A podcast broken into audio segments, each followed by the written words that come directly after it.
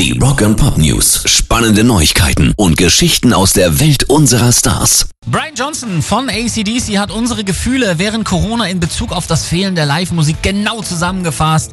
Ich denke, es hat dazu geführt, dass wir realisieren, wie viel wir für selbstverständlich genommen haben. Wenn du auf einen Gig oder so gegangen bist und jemand die Gitarre angeschlagen hast hören, dann lief dir einfach dieser Schauer den Rücken runter. Wenn du hörst, wie eine Band anfängt zu spielen, die Live-Musik hören, ich denke, dass jeder das sehr vermisst. Genauso ist es. Eine Menge Austausch mit seinen Bandkollegen ist er übrigens auch, allerdings reden die gar nicht über Musik.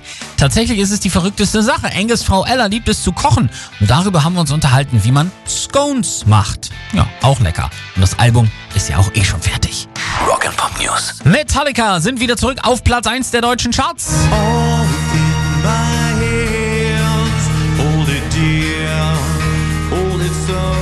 Sie zeigen, dass klassische Musik und Metal immer noch funktioniert. Das haben sie vor 20 Jahren das erste Mal gebracht, als sie zusammen mit dem San Francisco Symphony Orchestra eben S&M One rausbrachten. Und zum 20-jährigen Jubiläum kam jetzt der Nachfolger S&M 2, der jetzt wie schon der Vorgänger die Spitze der offiziellen deutschen Charts erobert hat. Für James Hetfield und Co. ist es bereits das neunte Nummer 1 Werk hierzulande und S&M 1 hat es im Zuge seines Nachfolgers auch nochmal in die Top 100 geschafft. Immerhin auf Platz 72. Pairs Rock and Pop News.